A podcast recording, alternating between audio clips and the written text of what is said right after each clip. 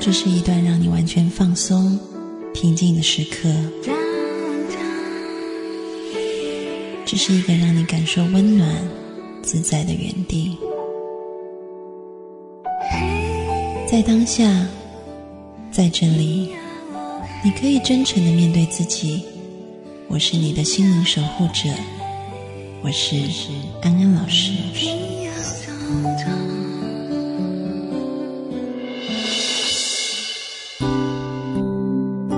各位听众朋友，大家晚安，我是安安，欢迎回到节目当中。在这一节呢，安安要邀请到我的好朋友法兰来到节目里面，和我们一起听这个听众朋友的留言。法兰你好，Hello，各位听众朋友，大家好，我是法兰，很高兴跟大家聊聊天。安安呐，嗯，我身边又有一个 case，非常的麻烦，你可以帮我分析一下吗？你说说看，我听听看哦。好。就是我的一个同事啊，她叫小秋。嗯，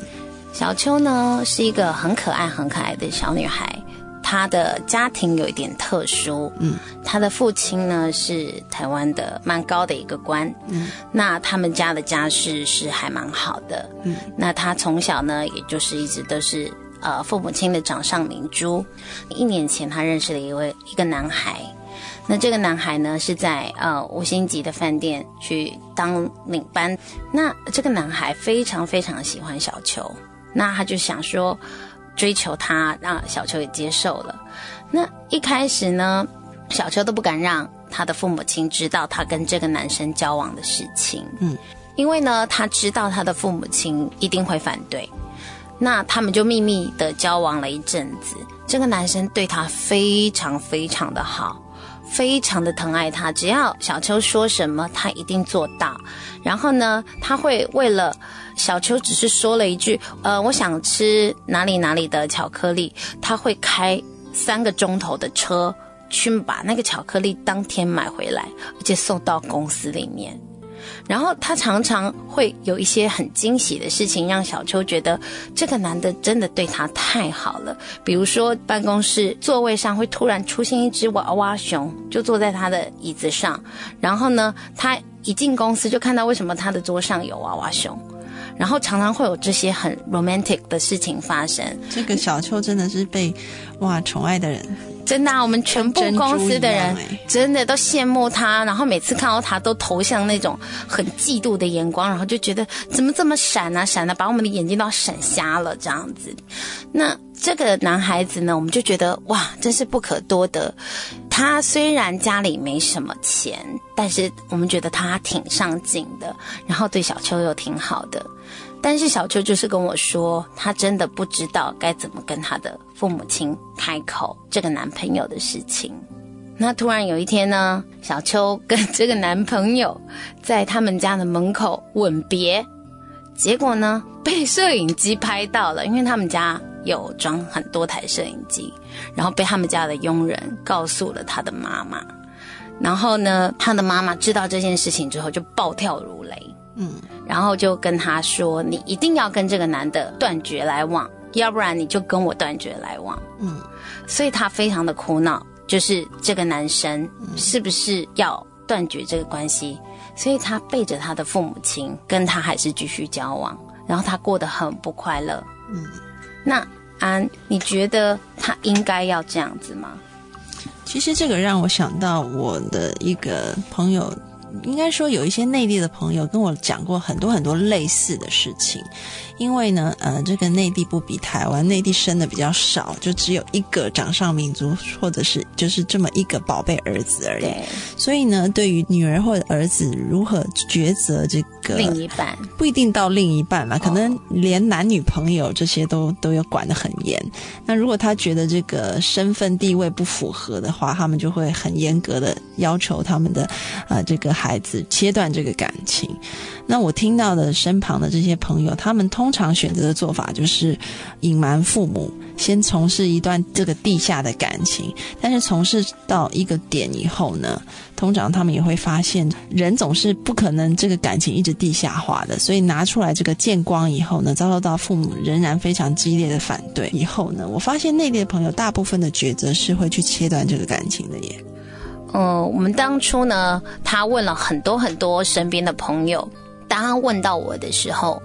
我是跟他说：“你听姐姐一句话，你要好好睁大眼睛看看这个男孩子，他现在对你好，那他以后会对你好吗？”我说：“古代人呢都在讲门当户对这四个字，请问安，你对门当户对这四个字有什么样的认知呢？”其实我觉得呢，门当户对绝对有它的道理的，因为你在。呃，某一个家庭环境里面长大，对你的性格养成，对你看事情的态度，绝对是有非常非常关键性的影响。所以门当户对指的是，如果两个人婚后磨合的程度不需要那么多的话，找一个门当户对的人，你会相对来讲比较轻松一点。当然，如果你觉得这个自己可以为了爱情而改变自己的很多的个性和态度，你也你跟对方都愿意去磨合这个过程的话，那么不门当户对也是。是可以克服的啊，所以呢，这个小秋呢，甚至跟我提了说，她想要跟这个男朋友私奔这件事情。嗯，然后呢，我就联想到了一件事情，就是我的父母亲，嗯，当年的情况跟他们有一点点像，就是我的外婆她不喜欢我的爸爸，嗯，所以她非常极力的阻止这样的状况发生。呃，所以我妈妈呢就跟我爸爸私奔了。嗯，他们去公证结婚。那我的爸爸呢，在当初呢跟我妈妈结婚的时候，他是非常非常的穷的。嗯，他只是跟自己的亲人借了一小笔钱，嗯，就开始开一家小店。那我妈妈告诉我呢，她说以前啊，你知不知道我们的房间都是没有门的？就要靠一块门板呢，就遮住那个洞口，那就是我们的房间。然后我就问妈妈说：“你怎么熬过来的呢？”她就说：“那是我选的对象啊，那我已经违背违背了我父母亲的意思了，所以那我能够回去跟谁诉苦？嗯，所以我从小到大看着我妈妈对着我的父亲，我的父亲呢，再怎么样遇到困难，我的母亲总是在。”身后支持着他，他失落的时候，我母亲说没有关系，我们一起打拼，我们一起赚钱，然后我们一起好好养这个家。当我父亲金钱上有负债的时候，我妈妈会拿出一大笔的私房钱，说我这里还有，你不要担心。嗯，他会用很多很多种的方式，不管有的时候是坚强勇敢。都可以在我的妈妈身上看得到，所以我觉得我的爸爸应该很庆幸，他身后有我妈妈这样的一个女人，愿意跟他私奔，然后抛弃他的原生家庭，然后跟他在一起。其实我从这个例子里面呢，就是你父母的例子里面呢，我就想问，那你的爸爸得到你妈妈的帮助，他的态度又是怎么样子的呢？他非常的感激，嗯，虽然他有说，你是不是拿我的钱去存私房钱？但是也因为他知道我的父亲可能在金钱的控管这方面并不是这么的 OK，所以他就会去做一些防卫的措施，就是等于是我们家是有国安基金的。那我的父亲一直非常的感恩我的母亲，嗯，所以我想就是因为基于这个爸爸有这种感恩的态度，所以才可以让这个夫妻关系，妈妈陪他吃苦，但是爸爸可以陪他享福，对吗？对呀，所以我就是用这个例子呢，告诉小秋，嗯，我就告诉他说，当你为了这个男孩子，嗯，做了这个选择的时候，你愿不愿意成为他背后那个很坚毅的女人？那同时呢，我想，呃，法兰你也要告诉小秋，你要请他回去想一想，那个小秋的男朋友是不是也可以成为一个陪他享福的男人呢？所以就要看他有没有像李安太太的那个眼光，就是这么会挑男人，就是一下子就看得出这个男人是可被投资的，然后他是够上进的，嗯，对不对？我想就是我们在挑选另外一半的时候，这个道德是很重要的。我昨天晚上跟朋友有一个聚会，然后呢，有一个朋友就问我说，他怎么样可以找到一个男人爱他很久很久，然后都不变心哦，然后都不会出轨，都不会去找小三？植物人吧？当然，这个 对不起，开个玩笑。好，那我跟这个女性朋友讲的是，其实呢，我想要一个男人爱你，我们说人好了，要一个人去因为爱你的缘故而放弃这种呃对外的寻求新的感情刺激的冲动，特别对于男人来说，这个是比较困难的，因为男人这个通常他们的因为他们的荷尔蒙的构造的缘故，他们会很想要去涉猎一些新的感情刺激，比较强，对不对？应该是说这呃，他们不能说是驯服人，我不能说是兽性，或者是说去驯服人，而是在生理演化的构造上面呢男性，就是他们，因为他们不能确保后代是他们的，因为肚子是女人的，所以他们在生理演化的构造上面，他们是喜欢去多方播种，以确保他们的基因可以被流传下去的，所以这个是有一个生理演化的动物性的本能存在。听起来好不舒服。OK，所以呢，你要一个男人因为很爱你这件事情而不去外面做这些事情，也许可以，一开始是可以的。但是呢，当这个爱情的这个刺激度慢慢的减少，这个浓烈度慢慢的减弱的时候，这个就压不住了。他这个自然生理的构造就会让他还是会有往外发展的这个冲动。那要怎么样子让这件事情不发生呢？其实就是。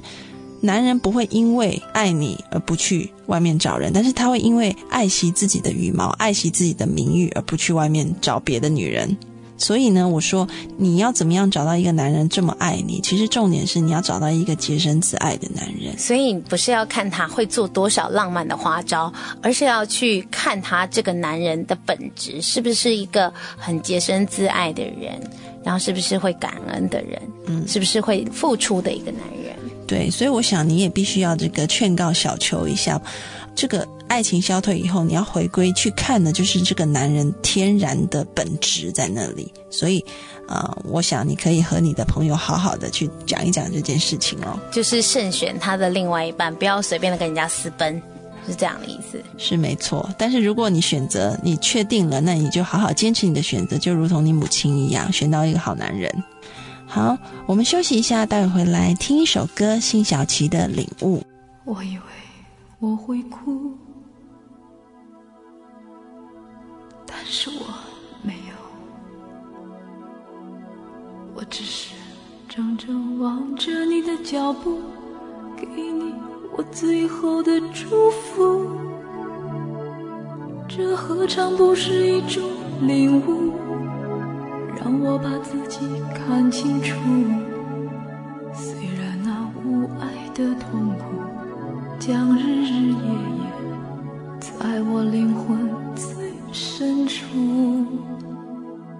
我以为我会报复，但是我没有。当我看到我深爱过的男人，竟然像孩子一样无助。这何尝不是一种领悟，让你把自己看清楚。本来是奢侈的幸福，可惜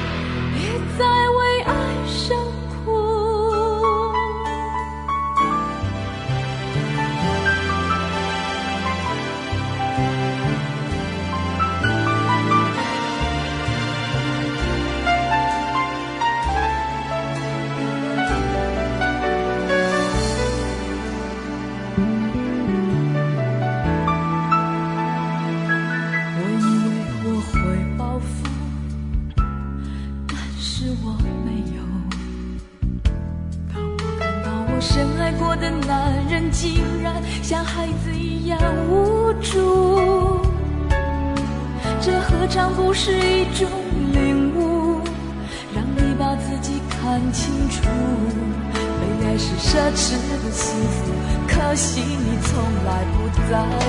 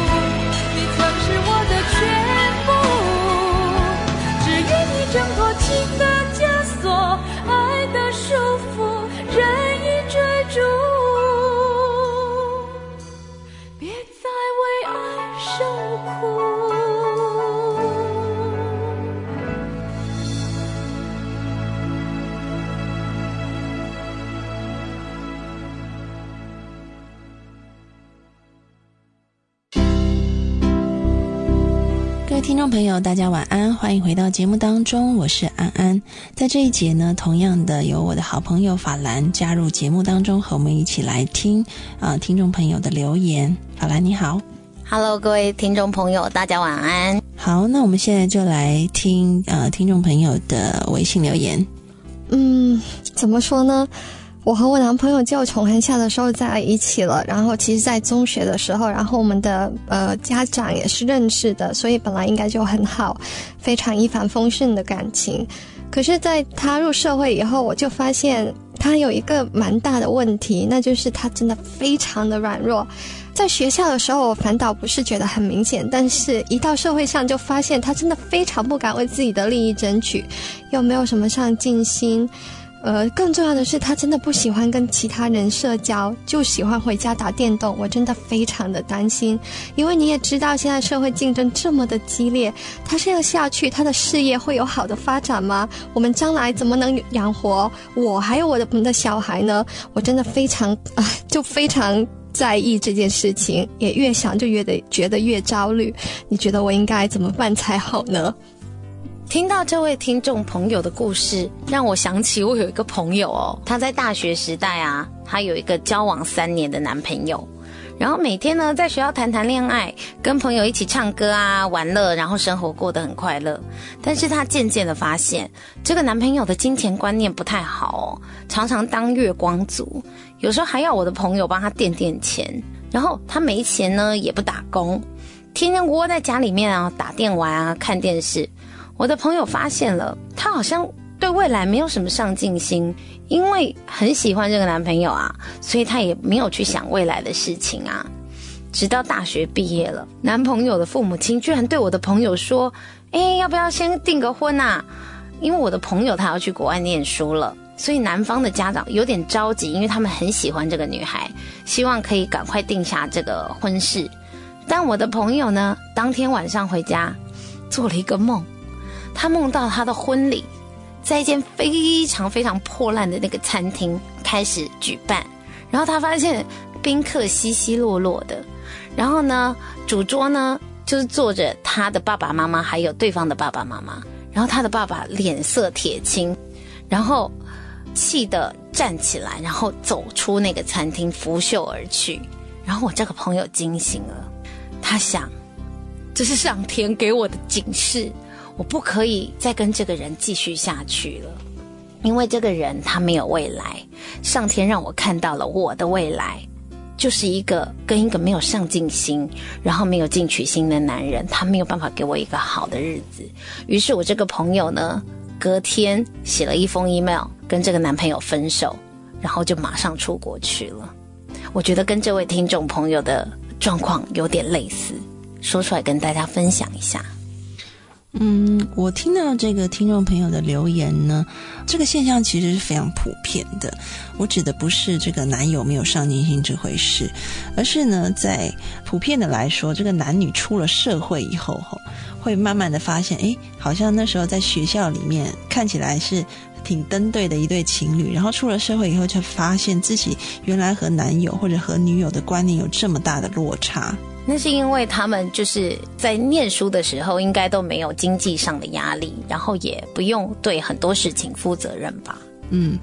那么呢，通常的结果是在台湾，我讲的是一个台湾的状况。在台湾，我们有所谓，就是每一个男人都必须要当兵，在毕业出社会之前啊，我们有两年，现在改为一年，以前是两年，现在是一年的兵役。嗯嗯嗯。那在这个兵役的时候，很容易发生的一件事情就是兵变。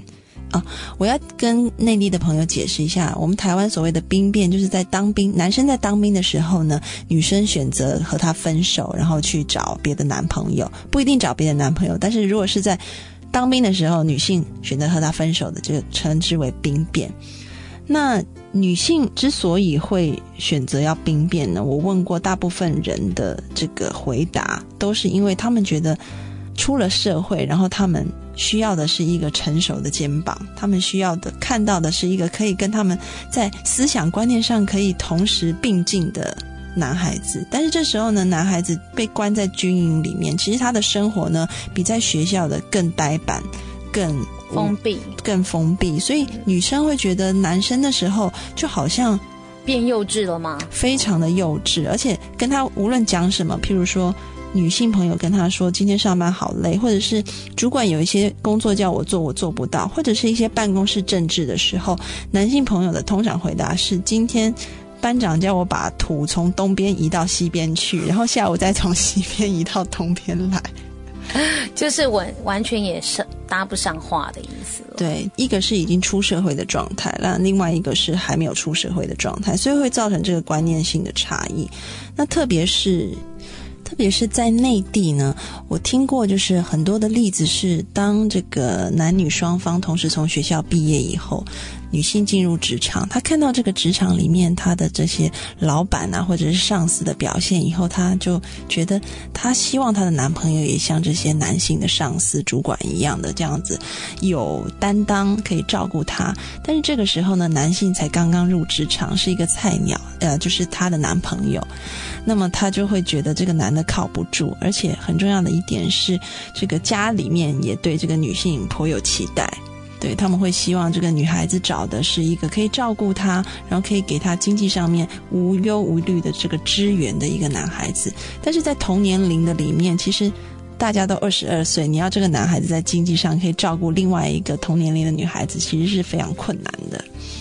所以在台湾常常有听到一句话，就是你在交女朋友的时候呢，爸爸妈妈就会说你现在在帮别人养老婆，是这样的意思，对不对？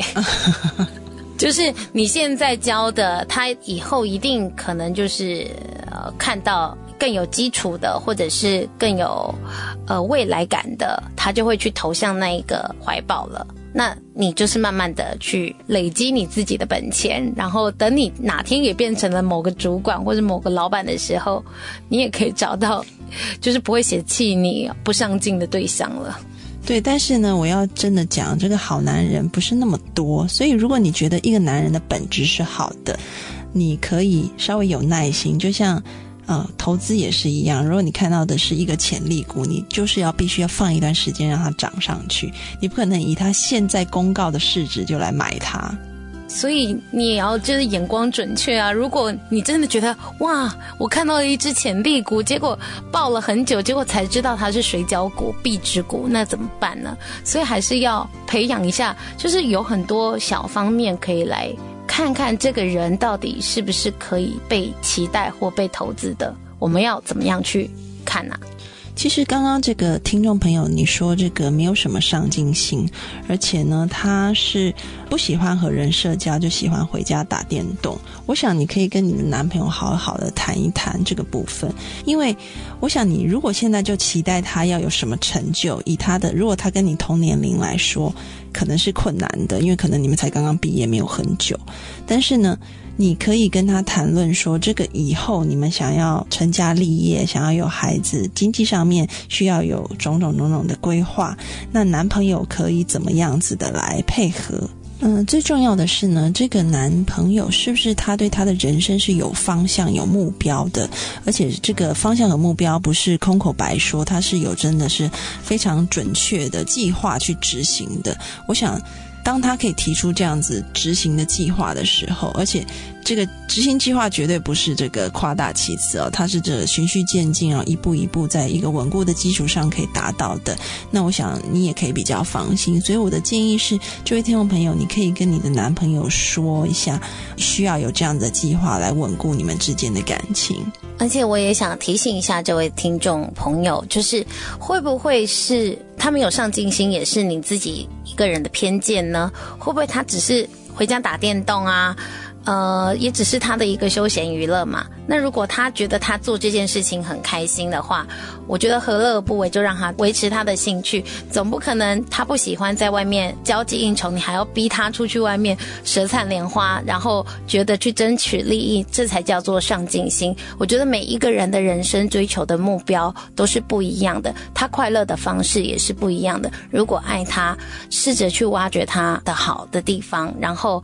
如果真的觉得他不上进，那你也好好考虑，是不是愿意为这个人继续投资下去？嗯，我想就是一个最公平的方式，就是。呃，从一个多方面的角度来观察，你可以多找几个朋友或者是一些长辈来看待这一段关系。如果他们觉得这个男孩子其实没有太大的问题，我想你也不需要就是逼着他一定要去外面社交，或者是照着你的你觉得应该好的一个个性去走，尊重他，给他一个自由。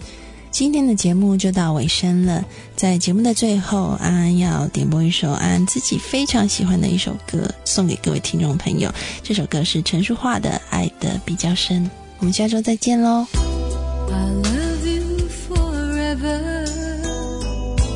我从不否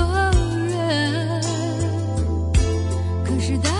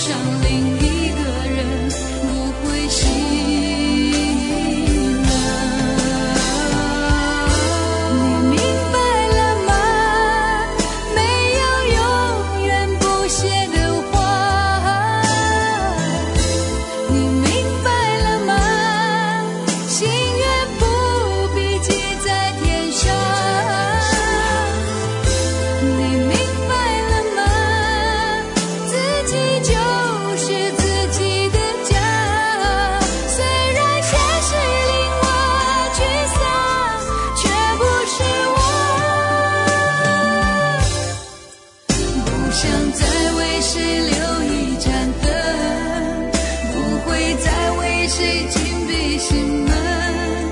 真心还在天空还在。